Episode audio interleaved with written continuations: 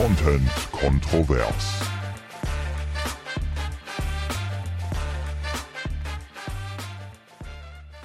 Herzlich willkommen zu Content Kontrovers mit Eines und Selina. Wir können ja sagen, uns ist heute kein besserer Anfang eingefallen, deswegen haben wir gedacht, machen wir unseren Standard. Ich finde, Anfang, ich unsere aber, Standardbegrüßung. Wir haben den schon ewig nicht mehr gemacht. Ja, wir müssen den ja auch so immer mal wieder zwischendurch, rausholen. finde ich, braucht's das mal, Der um so ein bisschen Nostalgie Ja, wes aufleben zu lassen. weswegen wir es auch genommen haben, weil wir nicht wussten, wie wir mit dem kommenden Thema starten sollten. Aber ich würde einfach mit der Frage reingehen, wenn du die Möglichkeit gehabt hättest, mit der Titan, mit diesem U-Boot von Ocean Gate zur Titanic zu tauchen, for free, bei dir in dem Fall, hättest du es gemacht? Nein. Mm-mm. Warum nicht? Weil dich die Titanic einfach nicht interessiert? Ähm, ich hätte es nicht gemacht, weil ich äh, da auf jeden Fall so eine Urangst in mir wahrgenommen habe, als ich von diesem ganzen Thema gehört habe und als das so in den Medien auftauchte, da habe ich mir gedacht, wie kommt man auf so eine Idee, sich in so eine kleine Kapsel zu quetschen und in 3000 Meter Tiefe irgendwie was anschauen zu wollen. Also klar, die Titanic ist ein besonderes äh, Stück Geschichte und ich kann diese Faszination auch irgendwie verstehen. Und ähm, ich liebe auch Geschichte und ich liebe es auch, äh, durch Städte zu gehen und alte Gebäude zum Beispiel anzuschauen und mir vorzustellen, wie die Menschen mal darin gelebt haben, wie die Geschichte dieser, dieser Gebäude ist und so weiter. Aber ähm, dieses Ding, so tief unter Wasser zu sein, wirklich hilflos, da, das würde ich auch nicht umsonst machen. Das würde ich auf gar keinen Fall machen. Also selbst wenn da zehn Pferde unten auf dem Meeresgrund Also galoppieren würden, auch würde ich sagen, nicht dahin. Ich finde echt, wenn ich schon darunter tauchen müsste, dann fände ich die Titanic das langweiligste. Da unten. Echt? Ja. Das, äh, dann interessiert mich doch nicht dieses Schiffswrack, was irgendwelche Menschen mal gebaut haben, sondern dann interessiert mich wirklich, was kommt da für ein ulkiger Fisch vorbeigeschwommen Ah. oder so. Das fände ich dann interessant, aber nicht dieses Wrack da anzuschauen. Außerdem ist es, glaube ich, zappenduster da unten. so viel sieht man da, glaube ich, eh nicht, auch wenn da vielleicht Scheinwerfer dran sind. Ich Nee. weiß nicht. Doch, ich fühle das, weil ich nämlich auch Lost Places richtig spannend und interessant finde. Und irgendwie ist das ja auch ein Lost Place. Also äh, ein Ort, der mal voller Leben war. Und der jetzt aber natürlich super verlassen und leer ist. Also es spielt ja auch äh, an ganz normalen Lost Places.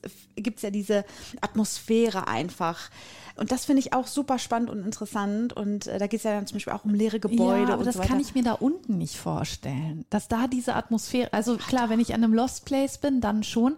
Aber da unten, das ist ja dann so abgewandelt von dem, wie es mal war. Ich weiß nicht, ob da dieses Gefühl aufkommen sollte. Aber ich weiß auch nicht, was man sieht. Vielleicht sieht man da irgendwie noch ein, ein Stück von einer Treppe oder sowas, keine Ahnung. Ja, doch. Ich glaube, ähm, das äh, kann man sehen. Man kann auch diese berühmte Brücke sehen, den Bug und so. Das kann man wohl alles sehen. Ähm, das habe ich nämlich heute in den, äh, ich habe heute irgendwie so einen Livestream nachgeschaut, in dem eine ähm, Reporterin von ihrem eigenen Tauchgang erzählt hatte. Äh, Die war nämlich vor Jahren auch eben ähm, in so einer Tauchkapsel und ist zum Wrack quasi runter ähm, gefahren, getaucht. Und die hat erzählt, wie es für sie dann war. Also es war, Und fand sie es toll? sie fand es natürlich toll. Ja. Es ist natürlich aber auch so, dass die Medien ja jetzt wirklich jeden ausgraben, der auch nur ansatzweise irgendwo mal eine Schraube an ein Schiff geschraubt hat. Ja, Aber da wird ich- wirklich jeder rausgeholt, der irgendwas sagen kann zum Thema Boot. Als ich, ich habe das ja in den Nachrichten im Radio gehört und ich habe nur gehört, so mit halbem Ohr hingehört und dann ja U-Boot unter Wasser ist ähm, vom Sonarradar verschwunden. Und da, ich wusste noch gar nicht, wer ist da drin, was war das für eine Tour, keine Ahnung, gar nichts wusste ich darüber. Ich habe einfach nur das erste, was ich gedacht habe, oh Gott, was für eine Horrorvorstellung. Ja, ja, das war auch mein in so einem erstes U-Boot da festzusitzen, Total. tausende Meter unter der Wasseroberfläche Mhm. und dann äh, verschwindest du einfach und die Leute wissen nicht, wo du bist mit deinem. U-Boot. Ja. Also das hat mich schon fasziniert. Und darüber will ich ja auch eigentlich mit dir sprechen. hast du ja auch gesagt, genau. Warum fasziniert uns das so? wieso uns das so fasziniert und wie es jetzt dazu kommt, dass man in, zumindest nehme ich das so wahr, in meiner Bubble, in meiner Instagram-Bubble, dass das Thema jetzt plötzlich, dass es sich so wandelt, abwandelt von diesem Sensationsmodus, äh, den wir hatten, zu äh, warte mal ganz kurz, worüber reden wir hier gerade eigentlich? Und in Relation zu anderen Tragödien, warum haben wir gerade übelst viele Live-Sendungen dazu, Live-Schalten, es werden eine Million Titanic-Experten auf einmal rausgeholt. Äh, Leonardo DiCaprio soll wahrscheinlich auch noch mal was sagen. Und, und das hat mich so ein bisschen fasziniert halt in den letzten Tagen. Und ich habe mich gefragt, wie kann das sein? Weil natürlich jetzt eben dieser Vergleich halt viel auf Social Media natürlich auch geteilt wird und darüber gesprochen wird. Warum äh, schlachten wir gerade dieses Thema so aus? Sind alle total betroffen und traurig und ne, ganz, ganz schlimm, dass jetzt dieses U-Boot verschwunden ist, während auf dem Mittelmeer täglich Menschen ertrinken, Kinder ertrinken, Familien ertrinken, während sie eben versuchen zu flüchten. Und, und das passiert tagtäglich. Und da äh, weiß nicht, das ich, nimmt uns ja irgendwie nicht mehr so mit. Und ja. da habe ich mich gefragt, warum ist jetzt dieses U-Boot bei uns so ein so ein Ding gewesen. Und ich, hatte ich da so eine Theorie. Ich hatte aber das Gefühl, dass das gar nicht so ein Ding war, äh, wegen Betroffenheit oder so, dass man da so, oh Gott, die Armen und äh, da so Mitleid mit hatte. Das Gefühl hatte ich gar nicht, sondern es war eher dieses, es ist einfach eine, eine verrückte Geschichte. Es ist so ein bisschen auch dieses Abenteuer-Ding, äh, dass da welche auf Forschungsreise da unten unterwegs sind. Und äh, ja, dann dieser Vergleich, wenn man selber sich vorstellen würde, man ist jetzt in diesem U-Boot da unter Wasser, die Zeit tickt, das ist ja fast schon so ein bisschen wie ein Drehbuch sozusagen. Genau. Man hat noch bis 13 Uhr am Donnerstag ja. Zeit, dieses U-Boot zu finden. Und ich hatte nicht das Gefühl, dass es so groß ein Mitleidsding war, warum mhm. jetzt alle darüber berichtet haben, sondern irgendwie eine, ja, weil es eine spannende Abenteuergeschichte ist sozusagen und außergewöhnlich. Und das Schlimme ist, bei den Flüchtlingsbooten ist es ja mittlerweile nicht mehr außergewöhnlich, was die Sache ja noch schlimmer macht. Mhm. Ja, ich habe auch das Gefühl, äh, dass ähm, das ein bisschen so daran lag, dass es jetzt wirklich ja ähm, für weiß nicht, fünf Tage, vier, vier, fünf Tage war das ja, ja jetzt wirklich. Ich, ich habe äh, noch mit dir gesprochen am Telefon. Anfang der Woche war das irgendwie. Ich glaube Dienstag. Genau, das ist das äh, Boot ist ja Sonntag verschwunden. Ja, und Dienstag und wurde, glaube ich. Montag, Dienstag wurde zum ersten Mal so berichtet ja. und dann war ja wirklich, äh, keine Ahnung, dann haben sich ja alle darauf gestürzt, mhm. auf dieses Thema. Ich glaube auch, dass es eben daran liegt, dass das eine, wie, wie eine Art Live-Movie war. Das mhm. ist wie ein Horrorfilm, den wir live miterleben. So ein bisschen. Da hatte ich das Gefühl, dass Menschen so diesen Effekt wie im Kino, Popcorn, ja. mitfiebern. Ne? Man hatte eben, äh, jeden Tag wurde der Countdown quasi gezählt, noch, noch 13 Stunden Luft. Mhm. Sie haben jetzt noch neun Stunden Luft. Werden sie es noch schaffen? Weil man auch so einen genauen Zeitpunkt sagen konnte, ab wann es eigentlich unmöglich ist. Ich mhm. fand das auch nochmal also es klingt wirklich makaber, aber spannender, als wenn jemand so in so einer Höhle verschüttet ist oder sowas. Mhm. Weil diese Unterwasserwelt, U-Boot ist nochmal irgendwie ja fernab von dem, was wir uns so vorstellen können oder ferner noch lebensbedrohlicher zu unserer Umwelt hier oben. Mhm. Ja. Ähm, Finde ich interessant, dass du es sagst. Äh, da würde ich gleich auch nochmal zu kommen, zu diesem Höhlending, weil ja. ich da mir eben Gedanken zu gemacht habe und es da ja auch ein Höhlenunglück gab vor ein paar Jahren und äh, es ähnlich damit umgegangen wurde, so von den Medien. Genau, aber nochmal zu dem, äh, zu dem Ganzen, ähm, dass ich das Gefühl habe, es ist wie so ein Live-Film irgendwie gewesen. Also das war so ein äh, Gefühl zwischen Hoffnung, ja, also es wurde einem äh, als Zuschauer auch immer wieder so ein bisschen Hoffnung mhm. gemacht. Klopfgeräusche. Genau, ne? Klopfgeräusche. Doch noch richtig. Happy End. Ne, äh, dann gab es irgendwie tatsächlich so einen Beitrag auch so, äh, mit diesen Tricks könnten sie länger überleben, wo ich mir so denke, Alter, die werden das nicht sehen. So, ja, also ich hoffe, aber falls du mal in die Situation ja, kommst, ja. hier sind die Tricks dafür. Ich hoffe, dass, äh, dass sie die Tricks auch kannten. Ja, also sowas kam dann ja. Ne? Also dieses Hoffnung machen, dem Zuschauer irgendwie Hoffnung machen, das kann gut ausgehen, aber auch natürlich dieses Bangen und dieses, dieses Tragische.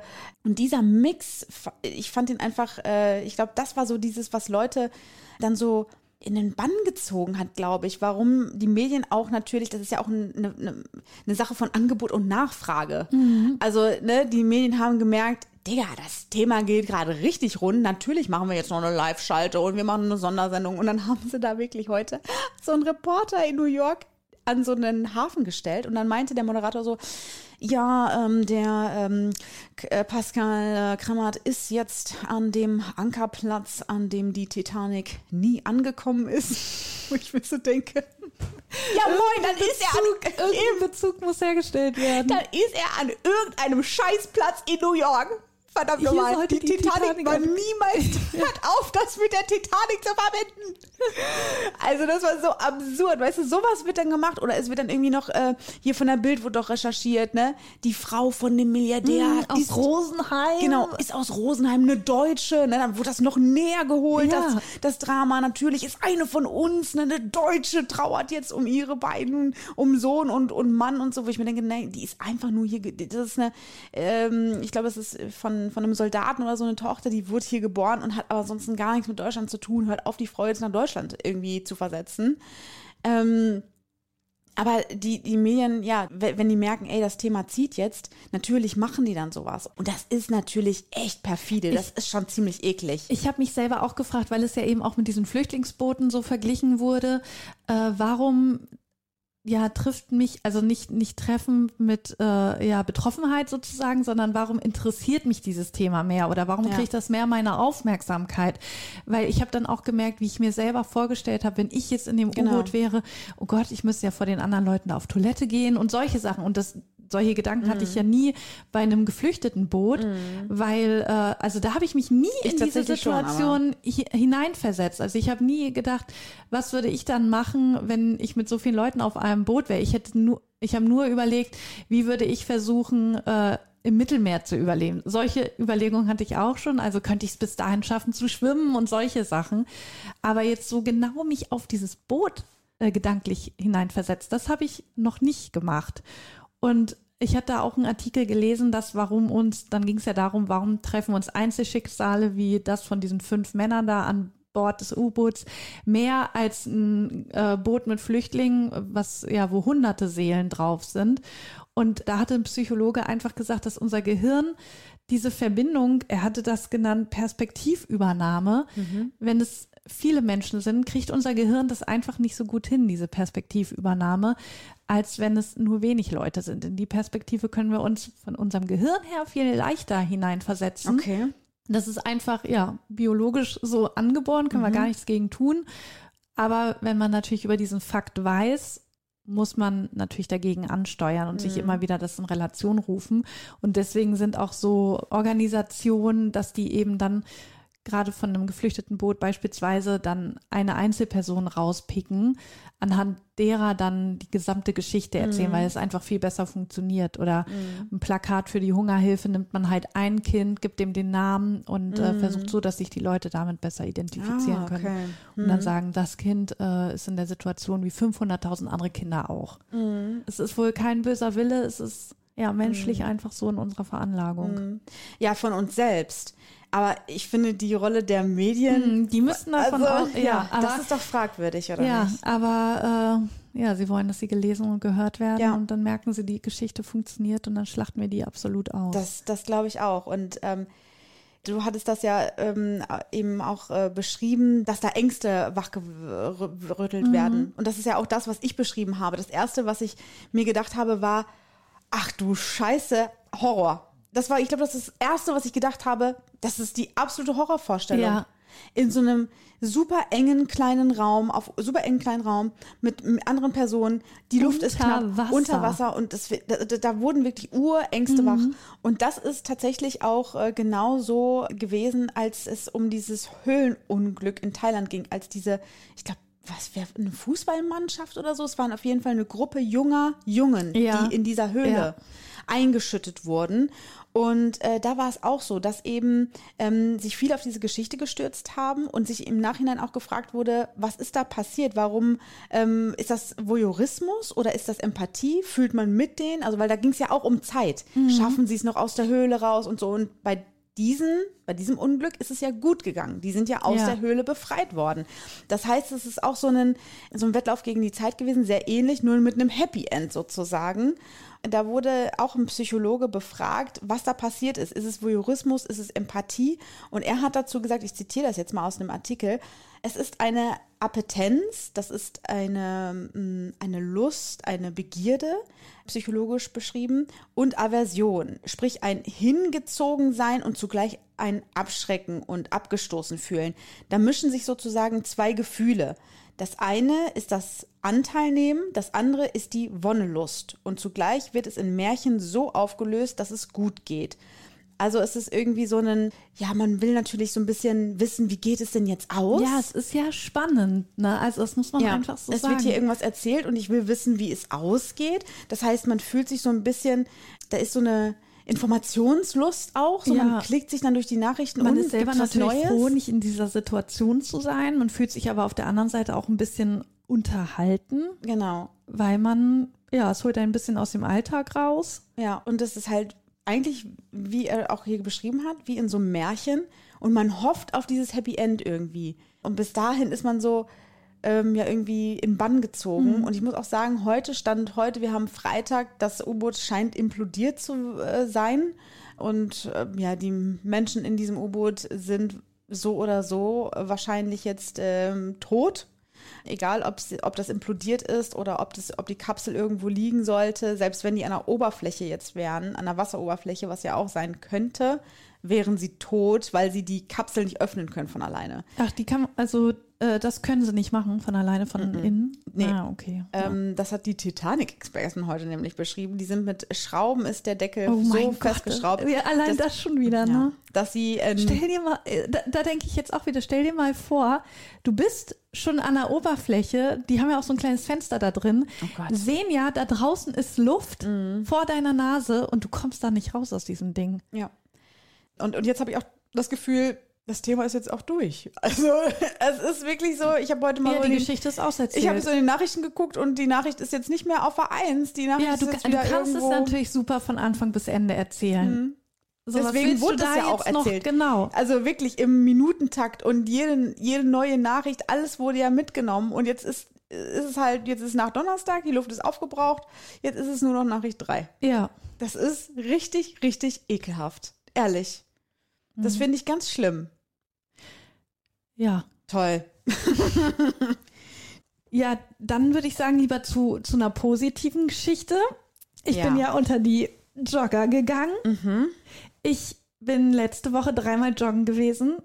Davon Oh Mann, das gefällt mir schon wieder nicht. Ja, das muss ich jetzt einfach alles mal so raushauen, weil du ja immer hier Fitnessstudio und dann so übertrieben hast.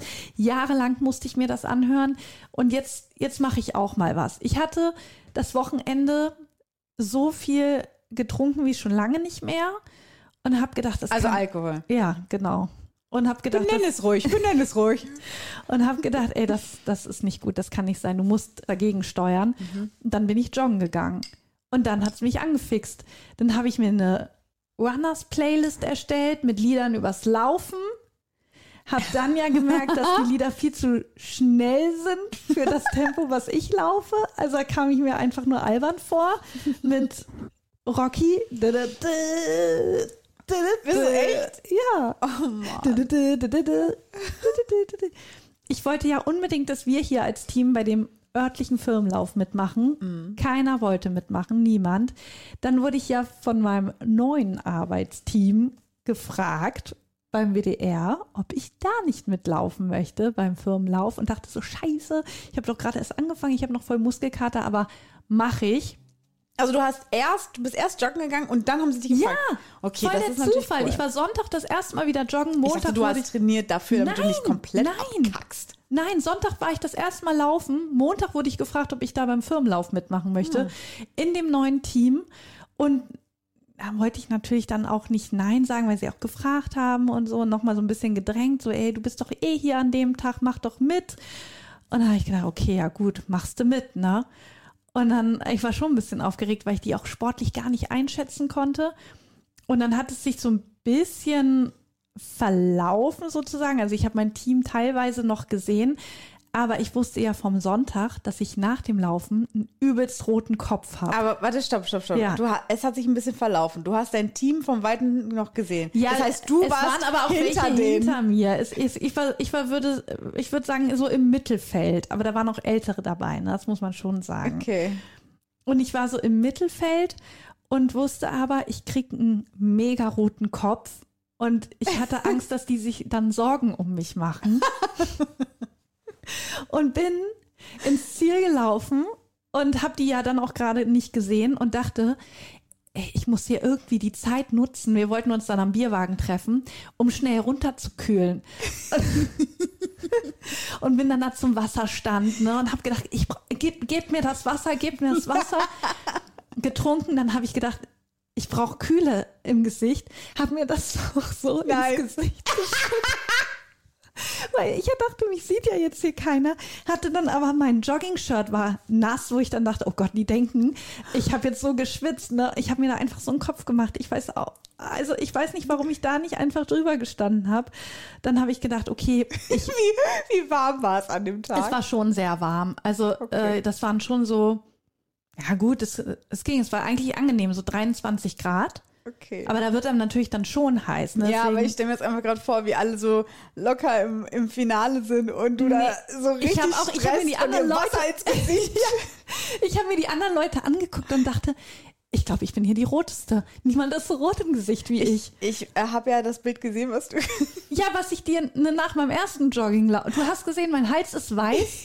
Mein Gesicht, Also, also ich muss wirklich, wirklich sagen, du hättest dir Sorgen du gemacht, oder? übertreibst wirklich nicht. Du warst wirklich, wirklich rot. Und mein, Mu Ich und mein Mund war so gelb-weiß. so rot gewesen ist. Ja, und mir geht's ja eigentlich gar nicht schlecht, aber Ja. wenn man das sieht, das sieht ja ungesund aus.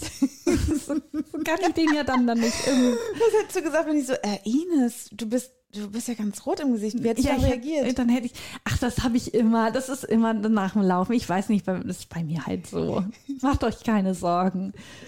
Ich habe gedacht, ich nutze die Zeit, ich tue noch so, als würde ich meine Jacke holen. Also die habe ich Mhm. dann auch geholt. Dann habe ich gedacht, okay, jetzt muss ich aber auch langsam zu den Leuten zurück, weil nicht, dass die sich wundern, wo ich bin. Dann machen sie schon wieder Sorgen um Ja, und ich, ich kannte da ja noch keinen richtig. Ich hatte ja keine Bezugsperson, niemanden. Dann war es aber so, dass man, um wieder aufs Gelände zu kommen, nicht einfach gerade wieder durchgehen konnte, wie raus aus dem Gelände, sondern dann Du musste ich noch Runde noch mal einmal, laufen. ich musste noch mal so komplett, also jetzt nicht Nein. die komplette Runde, aber ich musste um dieses Gelände rum. Und dann war dein Kopf wieder rot. Na, das nicht, aber dann bin ich dazugekommen und dann haben die so gesagt, ah Ines, da bist du ja auch, cool. Und dann habe ich gedacht, scheiße, die haben gedacht, ich habe es jetzt gebraucht. Oh nein. Und dann dachte ich, wie lasse ich irgendwie so einfließen, dass ich schon länger im weil ich habe dann noch erzählt, ich habe dann extra gesagt, ja, ich musste meine Jacke holen und dann muss man ja noch einmal ganz rum und so. Und dann dachte ich aber, oh, die denken wahrscheinlich immer noch, ich bin sonst überhaupt nicht eitel, aber so beim Sport, wenn die, wenn andere Leute dann denken, ich bin so super unsportlich oder so, das trifft mich. Dann wollte ich, habe ich gedacht, ich werf einfach meine Zeit irgendwie rein. Weißt du, niemand war da ja so Konkurrenzkampf oder hier mit Zeiten und sowas. Warte, okay, lass mich überlegen. Aber wie wenn man ins kann man Ziel denn, läuft, sieht man, wie lange Ja. man gebraucht hat. wie, wie kriegt man es hin, das einfach random fallen zu lassen im Gespräch? Also man, man steht zusammen, Wir haben nicht über Zeiten geredet, gar nicht. man ne? stößt an und dann, boah, also das war, also jetzt hier die, äh, was bist du gelaufen? Ja, jetzt will ich auch. Sag- sag, ich, ihr wisst ja nicht, wie lang die Strecke ist. Äh, ich bin bei 42 Minuten ins Ziel gekommen. Also äh, 42, das ist schon auch meine beste Zeit heute gewesen. Da habe ich mir das mal, habe ich mir das hier verdient. Deswegen stoßen wir mal an. So hätte ich das, glaube ich, gemacht. Oder ich hätte gesagt, warte mal, 42 Minuten. Also das ist schon wirklich krass. Das ist, also 42 Minuten, das ist ja schon, das ist ja eine, fast eine ganze Schulstunde, die man hier läuft. Darauf stoßen wir an. Vielleicht so. Oh Mann, das ist, so- das ist so weit her. Das ist wie der Typ, der am Hafen von der Titanic stand. Da. So ist das so rangezogen. Es ging darum, dass wir hatten einen Tracker an unserer Startnummer und der hat erst aufgezeichnet, wenn man quasi durch die, über die Startlinie gelaufen ist. Und äh, dann ging es nämlich darum, dass man ja, wann sind wir über die Startlinie gelaufen, haben wir überlegt, weil es hatte sich ja so gestaut. Und dann hieß es ja eigentlich, also man muss schon so vier Minuten abziehen, bis es richtig losging. Und dann habe ich gesagt, ah, dann muss ich also von, ich bin so bei 42 ins Ziel gekommen, dann werde ich ja so 38 Minuten, was habe ich das denn gemacht? Oh mein Gott, ist Ist das unangenehm? Das ist so cringe. Ist das so cringe?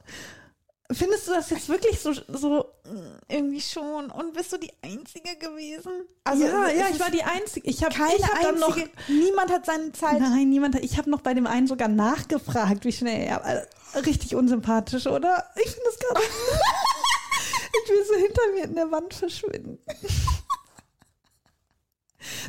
Ist schon. Also meine Schwester fand das ganz unangenehm. Also ich finde es auch ein bisschen.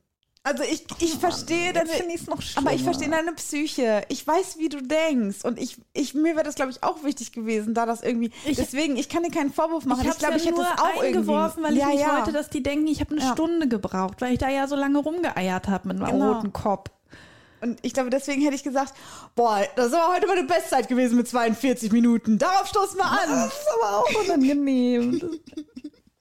Und das Ding ist, die kennen mich ja nicht. Ich konnte das nicht klarstellen. Die wissen ja nicht, warum ich das. Die denken ja jetzt, ich habe die Zeit gesagt, um zu sagen, wie schnell ich war. Ich habe aber die Zeit gesagt, um zu sagen, ey Stimmt. Leute, ich bin schon eine Weile hier. Ich hatte nur so einen roten Kopf und wollte deswegen nicht zu euch. Das war ja der Grund. Naja, ich denke, du wirst beim nächsten Firmenlauf, also nächstes Jahr, wirst du halt dann erst wirklich erfahren, wie das Ganze angekommen ist.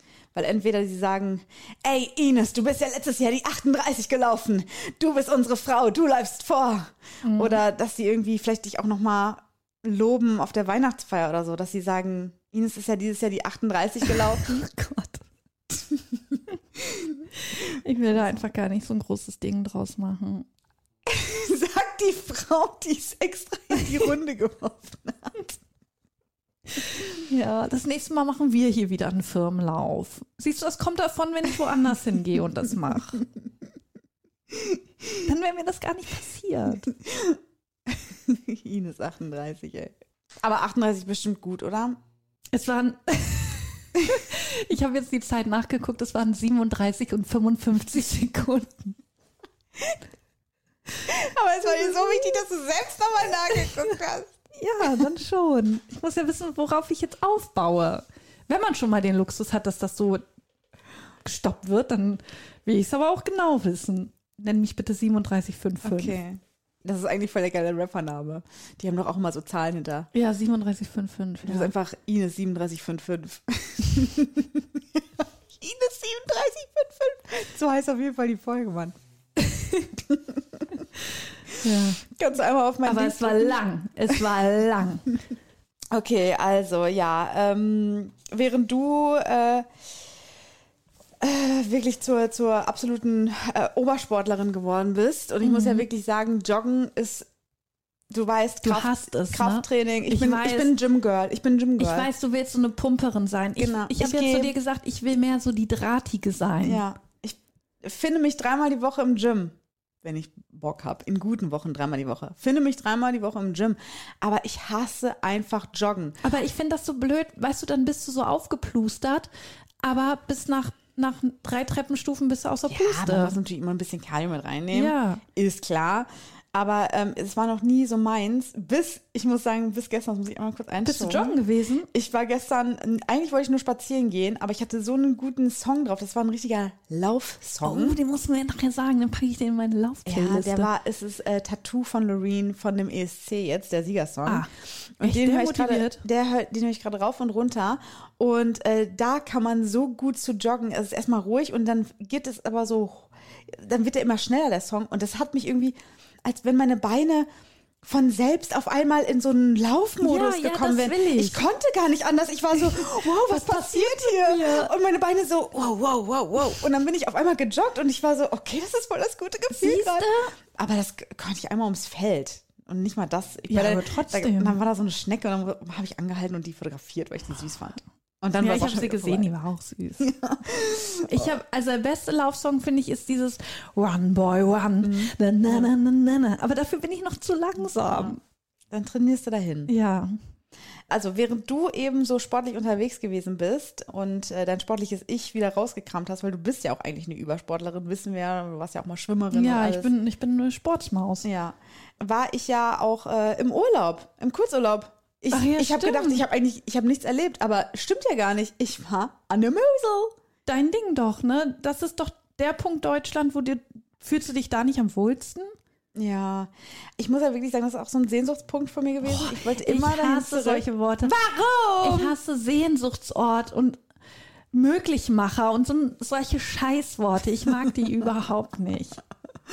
Auf jeden Fall waren wir in Klotten an der Mosel. Ich war da ja mit meiner ganzen Familie, Schrägstrich, ohne meinen Dad und seine Partnerin, aber ansonsten Mutter war dabei, meine Schwester war dabei. Der harte Kern. Die Partner waren dabei, meine Freundin und Santino war auch dabei. Das ist im Prinzip unser Sommerurlaub gewesen, so, ne? Äh, du kennst Cool, mich, ja. ich fahre ich fahr nicht weg, ich fliege nicht weg, ich arbeite durch. Und äh, deswegen habe ich mich schon ein bisschen darauf gefreut. Ich arbeite durch. Ist so, ist so. Aber ich war mir irgendwie nicht im, im Klaren, so im Klaren darüber, dass so ein Familientrip auch echt, Anstrengend sein kann. oh mein Gott, das ist schon eine andere Hausnummer. Ne? Also die Städtetrips und so mag ich ja übelst gerne. Äh, wissen wir ja auch, letztes Jahr war ich ja auch äh, andauernd unterwegs mit Jenny und so.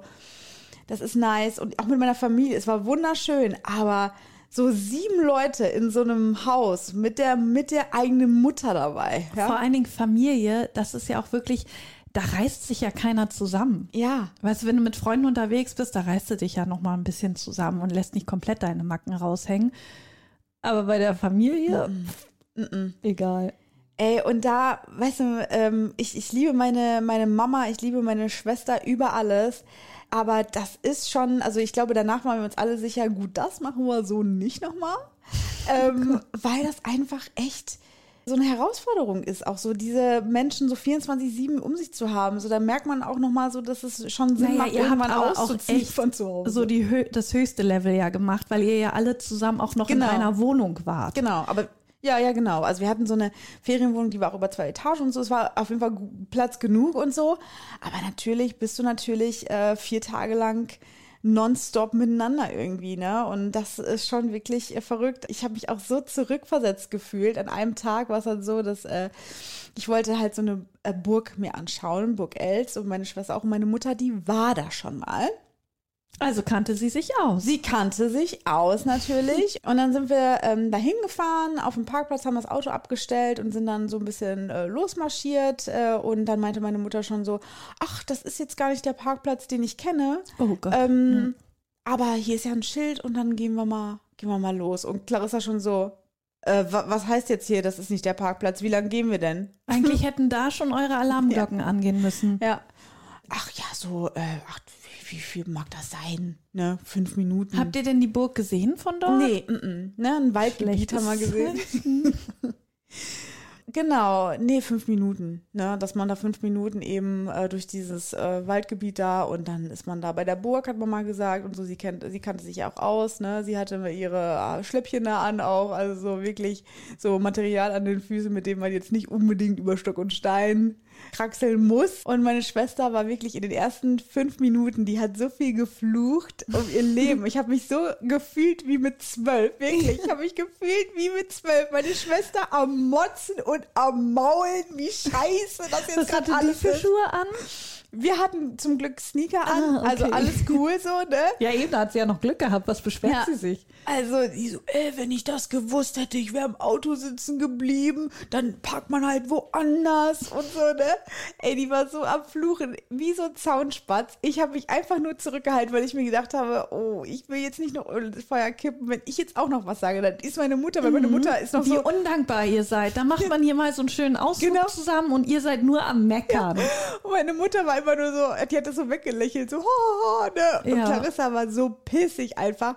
Und dann sind wir halt so los und dann war da so ein Schild, dass da irgendwie stand, Burg Els, irgendwie 40 Minuten. Oh Mann, Und scheiße. ich habe das gesehen. Ich habe meiner Schwester dieses Schild aber Die nicht hat's nicht gezeigt, gesehen? weil ich wusste, wenn ich das meiner Schwester jetzt zeige, habe ich Dann hier richtig sie aus. Rambazamba. Dann ist aber Auland in Not. Dann muss ich mich zurück mit ihr ins Auto setzen. Da hatte ich auch keine Lust drauf. Aber hattest du Bock auf 40 Minuten Hochlaufen? Nein, aber ich dachte mir, gut, wenn wir schnell gehen, Ja, dann werden es so- vielleicht 35 sein oder so.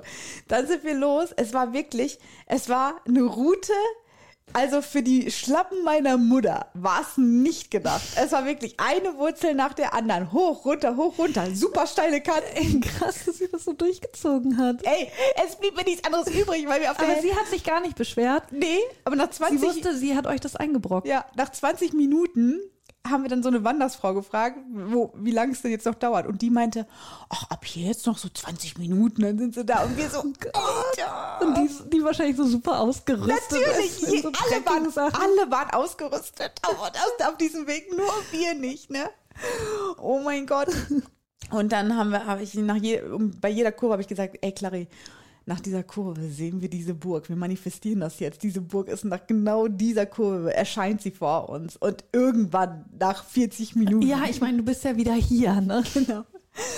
Nach 40 Minuten war es dann tatsächlich so, die Burg erschien vor uns. Aber Ähm, hat es sich gelohnt? Ja, also wir sind dann auf die Burg zu. Ne? Erstmal schön Fotos machen an der Burg, hervorragend. Ne? Es war knalle heiß, wirklich. Wir dann, und ich hatte schon, muss ich sagen, ich hatte Durst, als ich losgegangen bin. Oh Gott. Es war so heiß, ich hatte noch mehr Durst, als ich an der Burg war. Wir sind also die ganzen Treppen hoch bis zu diesem Gott, Burgeingang. Wenn ich mir vorstelle, dass es so heiß ist und man schwitzt Ja. dann so und nirgendwo ist Schatten und ja. oh, Mein Mund ich krieg schon die trocken. Krise, wenn ich das höre. mein Mund trocken. Das Einzige, Ja. was ich jetzt wollte in dem Moment war einfach ein geiles. Ja, was hast du dir vorgestellt für ein Getränk? Ich finde, wenn man so einen Durst hat auf so Mhm. einer Wanderung oder beim Joggen, ich stelle mir irgend, also ich will das gar nicht bewusst machen, sondern irgendwie fliegen dann so Gedanken rein von einer eiskalten Cola, einer Fanta, Bitter Lemon. Das sind so die Sachen, die mir dann so in den Ja. Kopf kommen. Was hattest du? War es einfach nur Wasser? Nee, ich, woll, ich wollte definitiv irgendwie entweder einen Bananenweizen, warum auch immer. Ich, ich mag eigentlich keine Bananen, aber in dem Moment dachte ich mir jetzt ein geiles, kühles Ja. Bananenweizen. Irgendwie war das so das, worauf ich mich gefreut habe. Oder irgendein Ja, ich anderes trinke sonst auch keine Fanta, aber Fanta kommt mir dann, wenn ich Ja. so richtig Durst habe, immer in den Kopf. Ja, so und da hatte ich jetzt Bock drauf, weißt du? Also wieder hoch. Dann war da eine riesenlange Schlange von Leuten, die natürlich nicht erst diesen 40-minütigen Weg gegangen sind, sondern auf dem Parkplatz geparkt haben, den meine Mutter eigentlich aufsuchen wollte. Diese Menschen standen jetzt da vor dieser Burg Die hätten euch eigentlich vorlassen müssen. und meine Mutter so, das kann jetzt hier nicht sein, oder? Also dann hat sie, meine Mutter wirklich, hat sie die deutsche Seite an sich raushängen lassen, so nach dem Motto, also das kann ja hier jetzt wohl wirklich nicht sein, dass man hier nicht noch eine zweite Kasse aufmacht oder so, da steht man hier jetzt, äh, also das kann aber wirklich, also, äh. Da hat es ihr dann auch gereicht. Weißt du, die ganze Wut, die sie auf dem Spaziergang hatte, die sie nicht rauslassen konnte, weil es ja ihre Schuld war, hat sie jetzt dort rausgelassen Ja. an der Schlange. Also das ist ja, also, also das kann man jetzt wirklich, da wird man ja wohl noch hier ohne, also ich gehe da jetzt hin. Und dann ist sie dann nach vorne gestiefelt, weil sie ähm, gesagt hat, also ich bin mir total sicher, dass man da, äh, dann gehen wir einfach nur was trinken. Dann gehen wir jetzt nicht in die Burg, dann gehen wir jetzt einfach was trinken da, ne, äh, im Burgcafé da, dann trinken wir da eben was Kühles und dann gehen wir zurück, ne, so machen wir das jetzt. Sie dann nach vorne gestiefelt mit, ihr, mit ihren Schlepps. Wir stehen dann alle, das war auch wirklich saudumm, wir stehen alle vorne dann an diesem Eingang. Dann kriegt meine Mutter gesagt, nee, nee, nee, auch ins Burgcafé, da müssen sie auch eine Eintrittskarte kaufen, da müssen sie Sich hinten anstellen.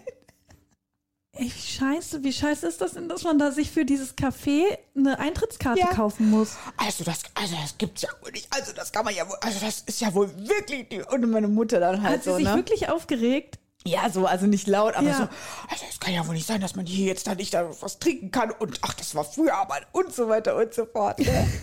und dann war ich nur so, ich so, oh Gott, ich muss jetzt auch noch an dieser Schlange wieder vorbeigehen, an der ich gerade so, weißt du, Lass uns hier durch. Wir wissen schon, was wir tun. genau, an der ich so nach vorne marschiert bin, muss ich jetzt wieder zurück. Oh Gott.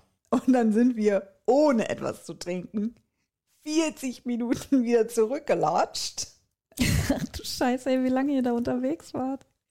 anderthalb Stunden, um einen Blick auf diese dumme Burg zu werfen, die ihren Eintritt nicht wert war, weil der hat auch irgendwie, man musste wirklich 40 Minuten anstehen und das kostet irgendwie, ich glaube, man musste 15 Euro oder so zahlen, um überhaupt da was trinken zu können. So absurd teuer einfach. Das verstehe ich Das auch nicht. Warum haben die eine denn Kackburg. davor nicht noch irgendwie ein Kaffee. Das würde sich ja voll lohnen. Ja.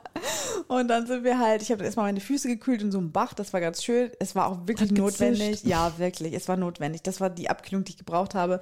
Und dann sind wir halt wieder zurückgekraxelt und ähm, wir mussten, wir haben mal hinterher wirklich über uns selbst gelacht. Dann kamen da so Leute immer uns entgegen und Clarissa war nur so, ey Leute, überlegt euch das, überlegt euch das gut, ob ihr weitergehen wollt.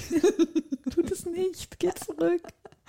Oh Mann, ey. Und dann haben wir dann, äh, kurz vor unserem Parkplatz war dann ja dieses Gasthaus, wo wir schon dran vorbeigegangen sind am Anfang. Ach, da und da habe ich dann meinen Radler bekommen. Nach anderthalb Stunden. Oder dein Bananenweizen. nee, das war ein Radler Ah, ein dann. Radler, okay. Ja, dann hatte ich. äh, Und das war herrlich, oder? Das, das war das beste Radler aller hast, Zeiten. ja, und du hast es dir verdient. Ja, das habe ich mir sowas von verdient. Also das schmeckt doch dann nochmal umso besser. Ja, das stimmt. Es war wirklich großartig, aber so dieses, also da war ich wirklich, an diesem Tag war ich, war ich, äh, weiß nicht, 60, ich habe mich so hineinversetzt gefühlt in, in meine Kindheit, weil ist normalerweise doch ist mein Vater eigentlich auch derjenige, der dann immer gesagt hat, ich kenne hier eine Abkürzung. Und dann Oh, ist man ja, so zwei Stunden unterwegs. Also ich bin alter Soldat, ich weiß, wo es lang geht. Ja, genau. Und das ist Papa ja nicht mal. Und trotzdem hat er immer eine Abkürzung, die halt, die einen wirklich ins Verderben führen kann. Ja. Meine Schwester, meine Mutter musste mal mit ihm den Kinderwagen durchs Moor schieben, weil er eine Abkürzung kannte. Und dann mussten sie den über einen Stacheldrahtzaun und so drüber heben, weil er eine Abkürzung kannte. Oh nein. Lebensgefährlich ist das, wenn Väter eine Abkürzung kennen. Wirklich. Ja, aber wenn meine Mutter eine Abkürzung kennt, dann ist es nicht lebensgefährlich, aber es ist einfach nur ist es, nervenaufreibend. nicht, und ist es nicht schön irgendwie, dass man dann doch wieder in diese alten Rollen verfällt wie früher, Ja, dass man total. sich dann mit seiner Schwester äh, über die Mutter amüsiert. Ja, also auf dem Rückweg ähm, haben wir uns auch einfach äh, so begeiert wegen meiner Mutter in ihren Schlappen und, und haben Ja. dann die ganze Zeit irgendwie gesagt, ey, Mutter, du hast aber auch hier das beste Schuhwerk angezogen, ne? Weil ganz ehrlich, wandern kann ja jeder in Wanderschuhen, das wäre was für Das ein Anfänger. Du wolltest doch hier die Herausforderung. Daran erkennt man eine richtige Wandersfrau. in Nepal oder so, dass sie auch nur mit den Schlappen da hochgehen. Oh Mann, ey, da haben wir wirklich viel gelacht und wir werden wahrscheinlich auch jetzt in Zukunft drüber lachen. Aber ich glaube, wir werden, also der nächste große Familienurlaub, das wird wahrscheinlich nochmal so zehn Jahre dauern. Wir hatten nämlich vor zehn Jahren unseren letzten Familienurlaub, dann jetzt und es wird wahrscheinlich jetzt wieder erstmal eine Aber zehnjährige Pause Guck brauchen, mal, bis man wir wieder lacht da so. Also ich muss auch sagen, wenn ich mit meiner Mutter und meiner Schwester unterwegs bin, ich lache so viel. ja, ist das ja auch ist so. doch herrlich. Also Das ist auch so. Aber es ist dann auch schön, wenn man dann wieder seiner Wege geht, glaube ich. Also ich glaube, das braucht man dann einfach. Ja, Aber es dann gibt es so. Situationen, da wird sich angeschrien Ja. und dann ist auch wieder, wieder gut. Und im Ja. Nachhinein muss man so darüber lachen, wie man ausgerastet ist. Ja. Voll. Wie man sich untereinander benimmt. Schön. Auf jeden Fall. Ja. Jetzt sind wir hier schon fast durch, aber es kommt ja noch unser Top-Thema. Jetzt jetzt geht's richtig rund. Wir haben uns doch gerade erst warm geredet. Das Top-Thema der Woche, ja, was wir selbst bestimmen. tatsächlich ähm, haben wir uns äh, schon vor einiger Zeit ja dafür entschieden, dass wir mal über das Thema Jagd reden wollen. Genau. Ähm, aber Achso, äh, vielleicht müssen wir einmal kurz sagen, ja, ich weiß nicht, ob man sie hört. Penny schnarcht hier. nicht, dass man denkt, dass wir die Ja. ständig furzen. Oder un unter unserem Bauch, unser Bauch dieses Geräusch macht. Ich glaube, sie ist zu leise. Mhm, stimmt. ja, Top-Thema der Woche. Und du, Jagen. du, du hast es vorgeschlagen, aber warum denn eigentlich? Du warst das doch. Nein, ich habe Jagen nicht vorgeschlagen. Wer hat denn Jagen vorgeschlagen? Dann können wir es auch lassen. Hatte ich das Thema? ich Doch, meine, doch, du, ich, ich ja, glaube, ich glaub, du wolltest es mal machen. Und dann ich haben wir aber über gar Zoos nicht. geredet und dann Genau, haben wir und dann gesagt, haben wir gesagt, zu viel Tiere genau. tut nicht gut. So, Tut das, nicht not. und das denken sich Jäger auch. ja, stimmt. Zu viele Tiere tut nicht gut. Deswegen ballern wir sie ab. Ja, weil es ja schon ein kontroverses Thema ist Ja.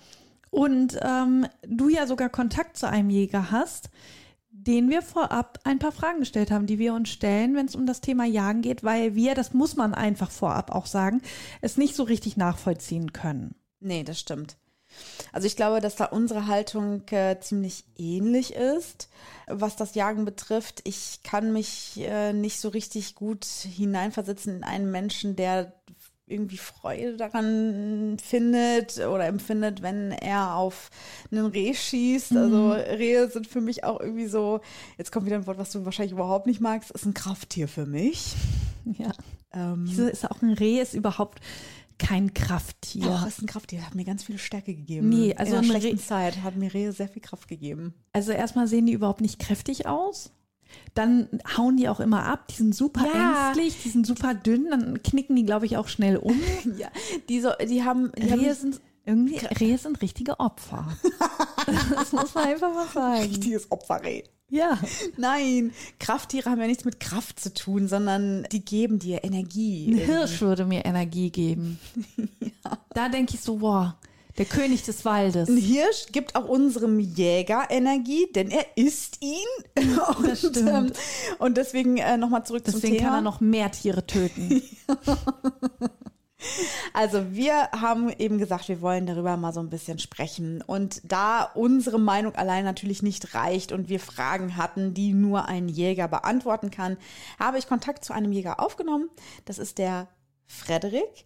Und Frederik ist Jäger. Wir, Er ist Jägersmann. er ist Jägersmann. Wir hören ihn gleich auch selbst noch im Ton. Wir haben ihm Fragen vorab gestellt, äh, die wir hier natürlich einspielen werden. Fragen, die uns äh, brennend interessiert haben, äh, wie zum Beispiel, warum braucht es die Jagd überhaupt? Äh, gibt es da nicht auch andere Lösungen?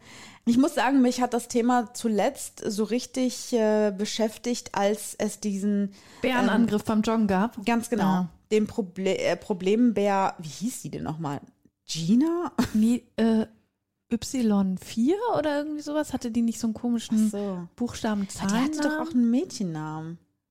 Ja, auf jeden Fall diese, diesen italienischen Problembär. Ja, Ähm, den al- Italo-Bär. Genau, als der, äh, als sie, als die Bärin dann eben diesen Jogger getötet hat, äh, mutmaßlich, war das Thema ja sehr stark wieder in den Medien präsent und dann wurde Jagd auf diese Bären gemacht und äh, ne, man muss, man muss ja die Menschen schützen vor diesen wilden Tieren und man muss die abknallen und so weiter und so fort. Und da muss ich sagen, habe ich das letzte Mal so richtig Herzrasen bekommen bei dem Thema, weil ich gedacht habe, das kann doch alles gar nicht sein, dass wir hier irgendwie statt äh, die Art zu schützen, die Bären erschießen, weil, äh, weil, Weil wir durch ihr Revier laufen. Genau, weil irgendein Jogger meint, er müsste durch ein Bärengebiet laufen. I don't know, ob es jetzt so war. Ich möchte jetzt auch das nicht despektierlich meinen. Kann ja sein, dass der Bär auch wirklich nah an, die Men an den Menschen herangekommen ist, an Wohngebiete. Aber warum man sich da nicht fragt, wieso kommt der Bär denn überhaupt so nah an die äh, Siedlung auch, ran, an die Häuser? Wölfen. Mich wundert das, da verschlägt es mir schon glatt die Stimme. Irgendwie ist es doch cool, wenn die Tiere alle wiederkommen. Also ich habe das Gefühl, wir haben gar nichts gelernt. Dann kommen die Wölfe wieder und dann werden sie wieder abgeschossen, weil sie irgendwie die Schafherden bedrohen oder so, wo ich dann denke, hä, wiederum gibt es doch so viele Rehe, die jagen doch wahrscheinlich eher ein, ein krankes Reh, als dass sie irgendwie eine Schafherde einbrechen. Ja, also ich finde diese Diskussion auch immer total spannend, also diesen Kreislauf irgendwie zwischen, oh nein, diese Art stirbt aus. Ähm, Oh, sie ist wieder da. Oh, sie ist wieder da. Sie wird oh, zum Problem. Genau. Oh, sie wird zum Problem. Wir schießen sie ab. Oh nein, diese, diese Art. Art stirbt aus. Also es ist wirklich absurd. Ich habe da auch gestern noch mit Jenny drüber gesprochen ähm, über über genau dieses Bärenproblem eben, weil sie nämlich meinte, es wäre wohl in Deutschland auch wieder irgendwie ein Bär gesichtet worden oder ein Wolf oder so. Ich weiß jetzt nicht irgendwas. Auf jeden Fall, was wieder total bedrohlich ist, was abgeschossen werden muss, äh, wo ich mir so denke, und da werden die abgeschossen und dann werden die ausgestopft und im Museum gestellt, um dann den Kindern zu zeigen, guck mal, das Die ist, haben mal hier Genau, gelebt. das ist ein Wolf und der war mal hier zu Hause äh, und ähm, wir haben gedacht, der ist uns jetzt zu nahe gekommen. Ich finde das, ich finde das einfach tierisch unfair, dass wir den Tieren ihren Lebensraum nehmen und wenn und uns die dann beschweren. und dann beschweren Dass und sie wenn uns so die kommen. nirgendwo mehr hin können, außerhalb bis vor unserer Haustür, dass wir dann sagen, äh, nee, wir, wir, du bist jetzt hier zu viel und ich schieß dich tot, weil du bist jetzt eine Gefahr für uns Menschen. Also Ja, ich ich ganz krall's einfach genauso. nicht. Das macht mich, macht mich wütend. Das mag total naiv sein vielleicht. Und deswegen haben wir auch gesagt, wir müssen jemanden dazu holen, der sich mit, der, äh, mit dem Thema noch ein bisschen besser auskennt vielleicht, um einfach auch mal so ein bisschen Fundament in diese Diskussion oder in dieses Thema reinzubringen. Ja, es ist ja auch gut, die andere Seite dann zu hören. Also, erstens, äh, wir dürfen diese Tiere nicht erlegen, sprich abschießen, weil sie in Deutschland nicht dem Jagdrecht unterliegen. Und somit müssen zum Beispiel Problemtiere, welche in die Weidetierhaltung stark eingreifen und da massive Schäden anrichten, Die werden dann entnommen. Das ist ein Prozess, das muss beantragt werden. Das geht so einfach nicht. Äh, als nächstes sehe ich es sehr problematisch, diese Arten hier wieder anzusiedeln, da der, diese Beutegreifer sind Arten, die zum Beispiel sehr große Waldgebiete benötigen, störungsfrei. Und das ist in unserem, sage ich mal, zumindest in Nordrhein-Westfalen, welches eines der am stärksten besiedelten Bundesländer ist, nicht möglich. Weiterhin ist es so, dass die Menge der Beutegreifer, besonders beim Wolf, und da in den neuen Bundesländern so massiv hoch ist schon mittlerweile, dass man da absolut ja, ich sag mal, große Probleme in der Weidetierhaltung hat, große Konflikte, Konfrontation und teilweise auch schon verhärtete Fronten zwischen Naturnutzern und Naturschützern. Und ähm, ich bin dafür, dass diese Wildarten im Jagdrecht aufgenommen werden. Und was dann die Abschusszahlen angeht, das ist dann ein weiteres Thema. Ich finde, man muss nur vorab so ein bisschen auch unterscheiden zwischen verschiedenen Jägern. Also einmal mich als Jägerin. Ich bin ja auch eine Jägerin. Ja, eine Männerjägerin. Na, einmal so welche, die wirklich sagen, ja, sie jagen, weil sie Selbstversorger sind, weil sie halt ihr eigenes Fleisch äh, aus, mhm. ja, nicht äh, irgendwelchen äh, großen Haltung. Massentierhaltung? ja, danke, mir hat die ganze Zeit das Wort gefehlt. großen Haltung. Sondern, dass sie halt eben ein Tier, was in der Wildnis aufgewachsen ist, dann äh, schießen und essen. Das kann ja. ich ja kurz auch noch erwähnen und mal mit einfließen lassen. Den Frederik, den wir gleich hören, der hat äh, auch das als Grund angeführt, warum er jagt, warum er das gerne tut, eben auch. Also wir, um wir verlinken seinen Fleischshop in den Show Notes. Genau, der hat nämlich tatsächlich, der, der verkauft das ja. wohl auch. Er jagt das Fleisch, was er konsumiert und äh, sagt auch, äh, er möchte halt, wenn er Fleisch äh, konsumiert, das irgendwie äh, wissen, wo es herkommt, äh, es sogar äh, selbst schießen, selbst ja. erlegen und so weiter und so fort. Und das ist auch ein Grund, warum er eben das tut, um diese Quelle sogar, zu haben. Das kann ich sogar nachvollziehen. Was ich wiederum, welche Jäger ich sehr wichtig finde, sind die, ja, die so, so eine Art Ranger sind, die sich um kranke Tiere kümmern, um äh, verletzte Tiere, die ja dann nun mal ja, nach einem Autounfall oder so erlöst werden müssen. Ähm, ist natürlich wichtig, dass es die gibt, dass die das machen. Und dann gibt es ja aber auch die, ja, hobbymäßig Gesellschaftsjäger, die dann in der Truppe unterwegs sind, Trophäenjäger. Kann ich überhaupt nicht nachvollziehen. Also ich finde es schon schwierig, überhaupt in der Lage zu sein, äh, darüber zu entscheiden, in der Sekunde, okay, ich entscheide jetzt, dass dieses Tier stirbt ja. oder lebt. Mhm. Muss man auch überlegen, ob man das kann, aber das dann noch so hobbymäßig als Spaß zu machen und dann so ein bisschen zu rechtfertigen, weil es der Umwelt gut tut. Man tut da ja auch noch was Gutes, man reguliert den Bestand und ich habe immer das Gefühl, das sind so Ausreden dafür, dass man das machen darf. Also es wird schön geredet, um irgendwie Jäger sein zu dürfen dann werden sich solche Argumente dann rangezogen. Ja. Das ist natürlich auch etwas, was äh, immer angeführt wird, so dieses äh, ja, Naturschutzding so. Ne? Wir müssen halt irgendwie äh, die, äh, die Population ähm, irgendwie kontrollieren und so, damit es nicht äh, überhand wird und auch die Landwirtschaft dann eben nicht bedroht wird genau. durch die Tiere und so. Und dann äh, frage ich mich halt so, ja, aber wie wurde das denn, und du hast es vorhin auch schon mal gesagt, wie wurde das denn früher gemacht? Also also beispielsweise, ähm, weiß nicht, als es auch irgendwie noch keine Schusswaffen gab oder so, da, da hatten die ja auch noch mehr Fläche, die Tiere. Ja, klar war da natürlich mehr Platz, ne? aber auf der anderen Seite denke ich auch, die Natur regelt das schon alleine. Also Jäger oder wir greifen ja als Mensch dann bewusst in die Natur ein, indem wir da was regulieren, zerstören da Familienbande sozusagen, ja, die dann wieder komplett auseinandergerissen sind, sich vielleicht wieder woanders zusammentun, äh, was dann die Population vielleicht auch ein bisschen durcheinander bringt. Ich kann, ich kann mir nicht vorstellen, dass das gut ist für die Umwelt. Ich Und dann wird wieder gesagt, ja, wir müssen ja regulieren, ja, weil wir vorher aber eingegriffen haben. Mhm, ja, so ein, so ein Kreislauf. Aber wir haben ja, wir haben ja Frederik auch gefragt, äh, die Antwort können wir ja mal einspielen, was er dazu sagt, dass ja, es auch Stimmen gibt, dass die Population von Wildschweinen beispielsweise mehr werden, gerade durch Jäger, weil äh, Wildschweine dann geschossen werden und dann vermehren die sich umso mehr. Mhm. Können wir ja mal hören, was er dazu sagt.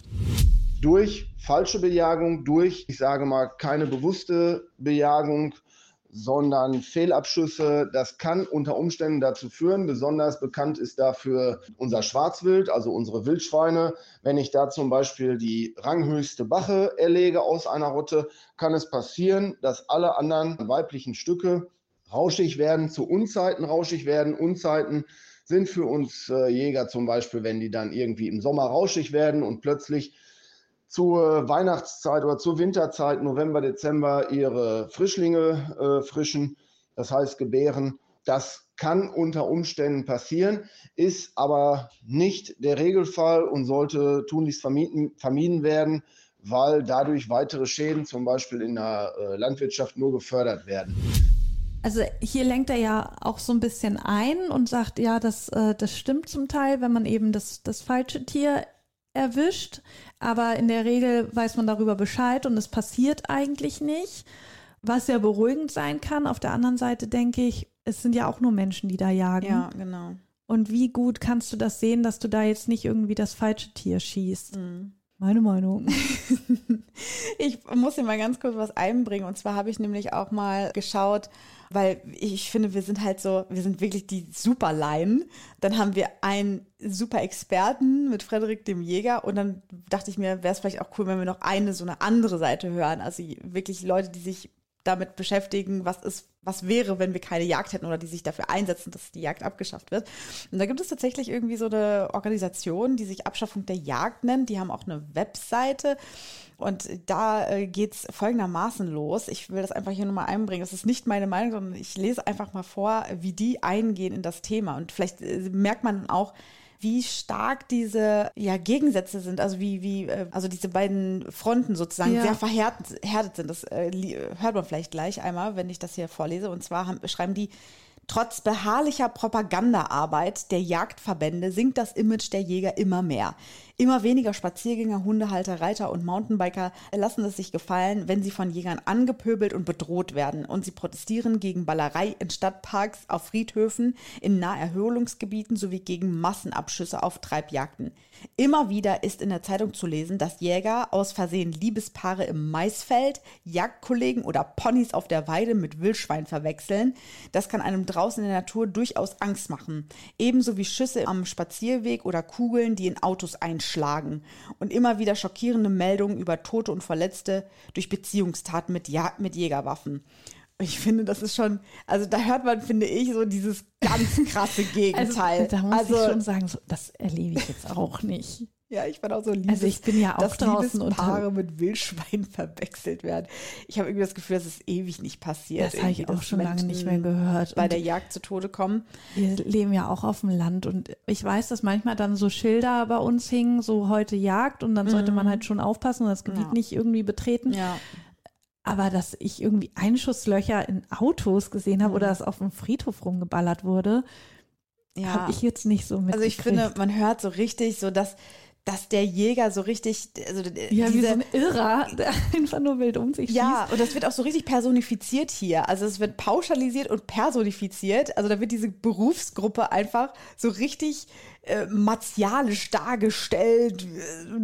Irgendein Mensch, der durch die Felder geht und irgendwelche Ja, Liebespaare erschießt. Hauptsache es bewegt sich irgendwie, Ja. du wird Ja, draufgeballert. und das ist es natürlich äh, auch nicht irgendwie. Das ist also, das ist halt, aber da finde ich, merkt man so richtig äh, zwischen. Nee, das wäre ja auch super einfach, die dann so, wenn die Gruppe Ja. so wäre. ja, genau. Das wäre ja auch easy, äh, da dann irgendwie was Negatives dran zu sehen.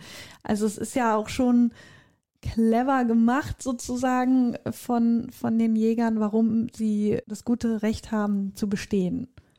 Ich finde, wir können an der Stelle auf jeden Fall dann auch nochmal Frederik zu Wort kommen lassen, der eben dann ja jetzt quasi genau das die Gegenseite einmal ähm, repräsentiert und hören mal, was der, was der Reiz äh, für ihn ist an der Jagd und ähm, wie zum Beispiel Deutschland oder unsere Region ähm, aussehen würde, was es mit unserer Region machen würde, wenn die Jagd bei uns verboten wäre.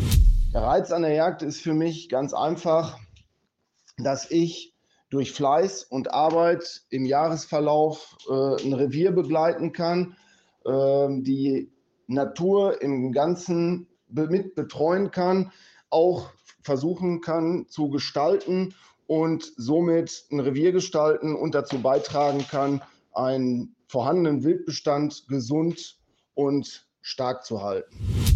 In unserer Region trifft für mich zu, wäre zum Beispiel der Raum Soesterbörde ein sehr großer Raum, würde sicherlich dazu beitragen, dass Kulturfolger wie zum Beispiel die Prädatoren, Fuchs und so weiter äh, sich stark vermehren würden und weiter dazu beitragen würden, im Gegenzug dazu, dass immer gesagt wird, es wäre die Landwirtschaft, dass zum Beispiel Arten, bedrohte Arten wie das Rebhuhn, wie aber auch die Feldlerche oder auch die Wiesenweihe immer weiter durch diesen überholten Prädatorendruck zurückgehen würden. Und das nächste, was kommen würde, wäre, dass zum Beispiel Arten wie Schwarzwild, wie zum Beispiel weiteres Raubwild wie auch Waschbären, was Neozone sind, was Arten sind, die eigentlich gar nicht hier vorhanden sein dürften, auch nach EU-Recht nicht, sich unkontrolliert vermehren würden, große Schäden teilweise in der Landwirtschaft anrichten würden oder da größtenteils anrichten würden. Und ich denke, dass anschließend Seuchenzüge äh, die Folge daraus wären und ein ja, schlichtweg elendiges Verenden von diesen Kreaturen die Folge wäre. Ja, das ist ähm, die Sicht von Frederik, dem Jäger. Und ich habe auf der Seite, die ich ähm, schon vorher genannt habe, die man also, also wir wissen jetzt alle diese Seite, wie die Seite gepolt ist sozusagen, also wir können das alle einordnen für uns selber, was hier geschrieben wird. Aber ich finde das ganz interessant, dass hier ähm, das Kanton Genf einmal beschrieben wurde. Das liegt ja in der Schweiz. Und das ist tatsächlich jetzt nicht irgendwie, ja, ähm, von denen irgendwie eingebracht und hochgehoben, sondern das scheint wirklich ein Fakt zu sein, dass es äh, seit 40 Jahren im Kanton Genf ein Jagdverbot gibt. Also da ist wirklich das Jagen verboten und zwar wurde das 1974 in einer Volksabstimmung so entschieden von den Menschen dort, dass ein allgemeines Jagdverbot auf Säugetiere und Vögel ausgesprochen und wurde. Und wie sieht es da jetzt aus? Haben genau. da die Bären die Macht übernommen? das, das interessiert nämlich, mich jetzt Ja, mal. das fand ich nämlich auch ganz cool. Das wusste ich nämlich auch nicht, dass es eben Gebiete gibt, wo das ähm, ja verboten wurde und auch die Menschen da, also die Bürger quasi, ja das Wort hatten oder die Macht hatten, das zu entscheiden. Und hier äh, wurde äh, geschrieben, dass die Auswirkungen äh, überaus positiv sein auf Naturtiere und Menschen, denn die Biodiversität äh, sei dort größer denn je und äh, die meisten Wildtierbestände regulieren ja, sich da selbstständig und erfolgreich. Und eine Studie von 2012, die Studie mh, mm, des Schweizer Vogelschutzes SVS BirdLife, hat zum Beispiel auch herausgefunden, äh, dass äh, dieses Gebiet überaus wichtig ist für den Vogelschutz, weil sich da halt wieder Vogelarten angesiedelt haben, die sonst halt keinen Raum gehabt hätten. Das finde ich zum Beispiel auch ziemlich interessant, weil das ja auch Frederik auch gesagt hatte, dass viele Vogelarten eben bedroht werden genau, durch diese durch die Füchse genau, beispielsweise Marder und so und dass die dann eben äh, quasi entnommen werden müssen, wie wir gelernt haben, so nennt man das ja, entnommen werden müssen. Tot gemacht. genau. Äh, damit diese Vögel irgendwie sich wieder ausbreiten können und das ist da geschehen, ohne dass man da jetzt jemanden ja, weil ich denke auch, hat. wenn zum Beispiel das Rebhuhn ja sehr selten ist, dann wird jetzt ein Fuchs auch nicht so viele Rebhühner fangen, sondern wahrscheinlich eher eine Ratte oder eine Feldmaus oder so, die es dann häufiger gibt. Hm. Außerdem ist es auch so gewesen, dass ähm, die Landwirte natürlich auch dort die Befürchtung hatten, äh, was passiert, wenn äh, die äh, Schwarzwild heißt es ja, mhm. also Wildschweine, wenn die sich einfach so vermehren können, weil die ja ähm, gern auf die Felder gehen und äh, alles quasi verwüsten. Genau, alles verwüsten und so. Und da ist es wohl so, dass die Schadenszahlen im Kanton Genf vergleichbar sind mit denen von Schaffhausen und in Schaffhausen ist die Jagd erlaubt. Also das ist anscheinend ein Ort in der Nähe. Ja. Und es ist beides ähnlich. Also da hat sich überhaupt gar nichts verändert äh, durch das Jagdverbot. Und die Genfer Landwirte, die bekommen eine jährliche Zahlung von 30.000 bis 60.000 Franken als Entschädigung, Entschädigung für eben Wildschaden. Und das fand ich eben auch ganz interessant, weil ich mir gedacht habe, okay, ähm, die Schweiz ist natürlich auch vielleicht ein, weiß ich nicht, privilegiertes Land. Die haben vielleicht die Mittel dazu, eben die Landwirte dann mit so einer Summe zu entschädigen. Wahrscheinlich würde die Politik hier mit dem Finger an Stirn kloppen, wenn die irgendwie sagen, die Landwirte brauchen mehr Geld. Also wir, wir erschießen weniger Tiere, dafür bekommen die Landwirte Geld, sollten irgendwie Wildschweine die Felder verwüsten ich kann mir nicht vorstellen, dass Deutschland bereit dafür ist. Und deswegen habe ich mal geguckt, wie sieht das denn hier bei uns aus? Bekommen Landwirte hier auch Entschädigung, wenn ähm, quasi ein Wildschaden entsteht? Mhm. Und es ist wohl so, dass unter ähm, ja, bestimmten Bedingungen, also es gibt hier so eine Auflistung, zum Beispiel äh, steht darunter Schäden, die durch Ausscharren von Pflanzen und Samen durch Wildkaninchen entstanden sind oder Verbissschäden an jungen Waldpflanzen, äh, Wühlschäden, die beim Umbrechen des Waldbodens durch Schwarzwild entstanden sind, also Wildschweine, die irgendwelchen Boden da um, umwühlen und so. In solchen Fällen können die Landwirte wohl auch, so wie ich das gelesen habe, eine Entschädigung bekommen, eine finanzielle. Ich denke auch, dass man da irgendwie sich versichern kann. Das müsste doch auch möglich sein. Das weiß ich gar nicht. Aber weißt du was? Diese Entschädigung diese schadensersatzpflichtig für die Wildschäden ist die zuständige Jagdgenossenschaft. Und das habe ah, ich so verstanden, dass die dann dass die müssen. zahlen müssen, wenn der Landwirt sagt, mir hat hier die Wildschweine haben mir hier den Acker umgegraben. Ja, weil ihr euren Job nicht richtig gemacht habt. Und dann müssen die Jäger zahlen. Und dann sind wir doch da in so einem Kreislauf, genau, dann weil die, die Jäger oh natürlich dann bevor alles wir zahlen genau, müssen. Dann schießen wir sie lieber alle tot. Ist äh, hä? Nee, das ist nicht gut die Verbindung. Das finde ich auch weird. Also wenn jemand zahlt, warum, warum sollen die Jäger, also das, man, man befeuert die dann doch im wahrsten ja, dass Sinne sie weiter Wortes. feuern. Ja, genau, im wahrsten Sinne des Wortes. Das äh, finde ich irgendwie ganz interessant. Aber ähm, das, das nur dazu. Also das ist nämlich natürlich auch eine Frage, die wir auch uns gestellt haben. Könnte man da nicht eventuell eine Alternative schaffen zur Jagd? Geht das nicht auch anders? Kann man sie nicht irgendwie aus will dann sozusagen, kann man nicht irgendwelche Reservate schaffen und so, aber das hattest du ja auch schon gesagt, es fehlt da einfach, einfach der Platz. An Platz, ja. Obwohl man dann wieder sagen könnte, okay, man geht über die Landesgrenzen hinaus, ne, dann man macht größere Reservate, dass das nicht nur auf Deutschland beschränkt ist, sondern irgendwie ja mit den EU-Ländern zusammen oder so. Also hm. ich denke mal, Möglichkeiten gäbe es schon, wenn man es wollen würde. Ich würde ich würd Thüringen vorschlagen, dass man einfach. Da ist nicht so viel wahrscheinlich, ne? Nee, und dass man da einfach Thüringen einfach die Bären alle rein Zaun drum und ja. das erledigt sich dann von selbst, dieses Thüringen-Ding. Das wäre ja, mein Vorschlag ja einfach. Genau. Ich habe übrigens mal eine peinliche Situation gehabt. Da war ich noch bei der Zeitung als Reporterin und hatte ein Thema mit Jägern. Und dann haben die von Dammwild erzählt. Und ich kannte mich da nicht aus und wollte aber zeigen, dass ich mich doch auskenne in der äh, Flora und Fauna und meinte Dammwild, ah ja, Biber und so, ne? Ah, nein. Ja, weil Biber bauen Dämme. Oh nein, das ist irgendwie Ja, und dann haben die voll gelacht. Das fanden wir witzig, war aber, war aber unangenehm.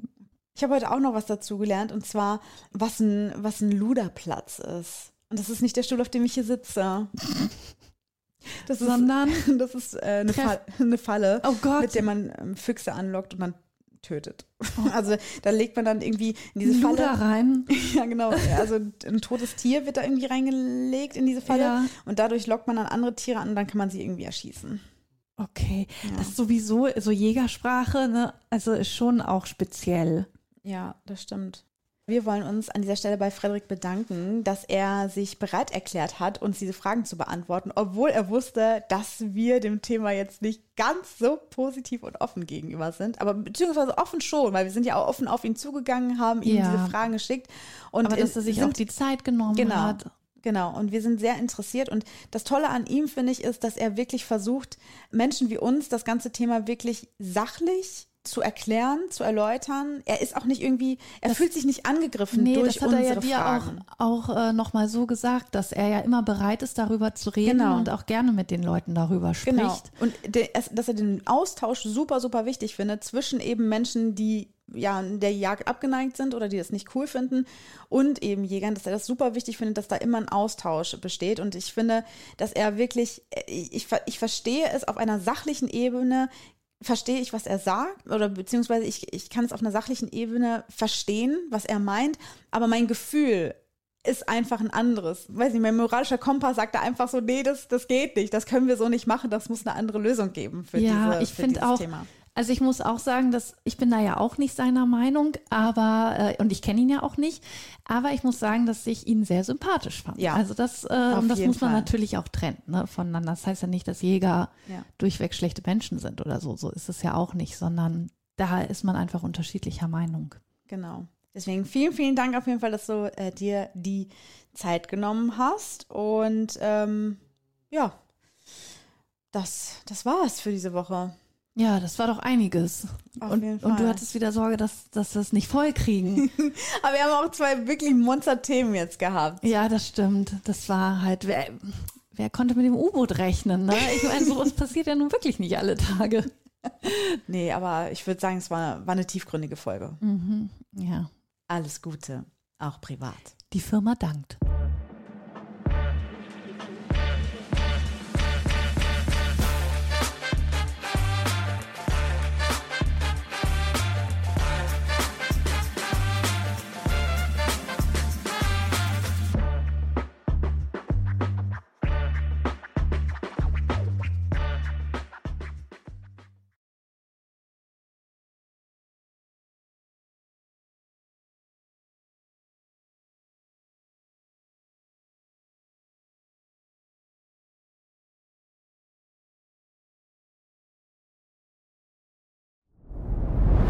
Dir hat dieser Podcast gefallen? Dann klicke jetzt auf Abonnieren und empfehle ihn weiter. Bleib immer auf dem Laufenden und folge uns bei Twitter, Instagram und Facebook. Mehr Podcasts findest du auf meinpodcast.de.